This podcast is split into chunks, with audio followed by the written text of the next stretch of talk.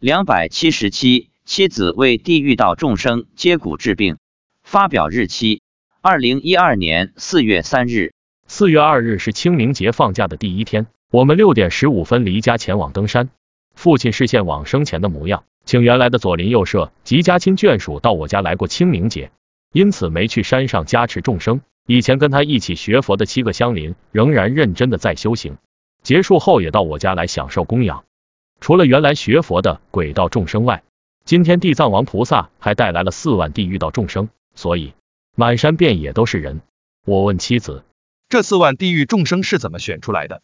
地藏王菩萨为什么选他们？妻子说，这些人生前也曾学过佛，但后来不学了，又造作了种种恶业，所以堕入地狱道受苦。我问，那他们在地狱里在念南无阿弥陀佛，不是可以消业吗？也许还能出离地狱道，转生鬼道，甚至升天。妻子说，他们根本不会念，也不知道前世曾学过佛，下地狱后一个个遭受折磨，绝大多数人身上都是血，很多人断手断脚的，也有脖子歪了的，什么样的惨状都有，长着一副龅牙。我问，断脚的人怎么走路？他说，一只脚一蹦一蹦迪。他说，他把身边的人拉过来，手伸不直的，他把他们的手一拉，就恢复正常了；脚断了的，把他们推倒在地，然后抓住他们的脚，把他们整个人转圈甩一下，地狱众生的断脚就接好了，可以正常走路了。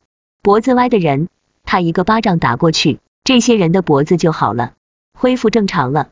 他说是观世音菩萨教他的，在他为地狱众生接骨治病的过程中。观世音菩萨一直放光加持他们。我问他，你今天治了多少个这样的人？他说有二三十个。我问，这些地狱众生放假几天？答，三天。我们放假，他们也放假，因为很多人家里今天就开始过节了，让他们回家过个节，接受子孙的供养。我说，如果他们逃跑不回去呢？妻子说，跑不了，会被抓回去，抓回去后罪加一等。跟我们人间判刑的人越狱逃跑一样的道理。我问，会不会出来害人呢？他说，有的地狱众生会利用放假的机会去害人，但地藏王菩萨的手下会严加看管。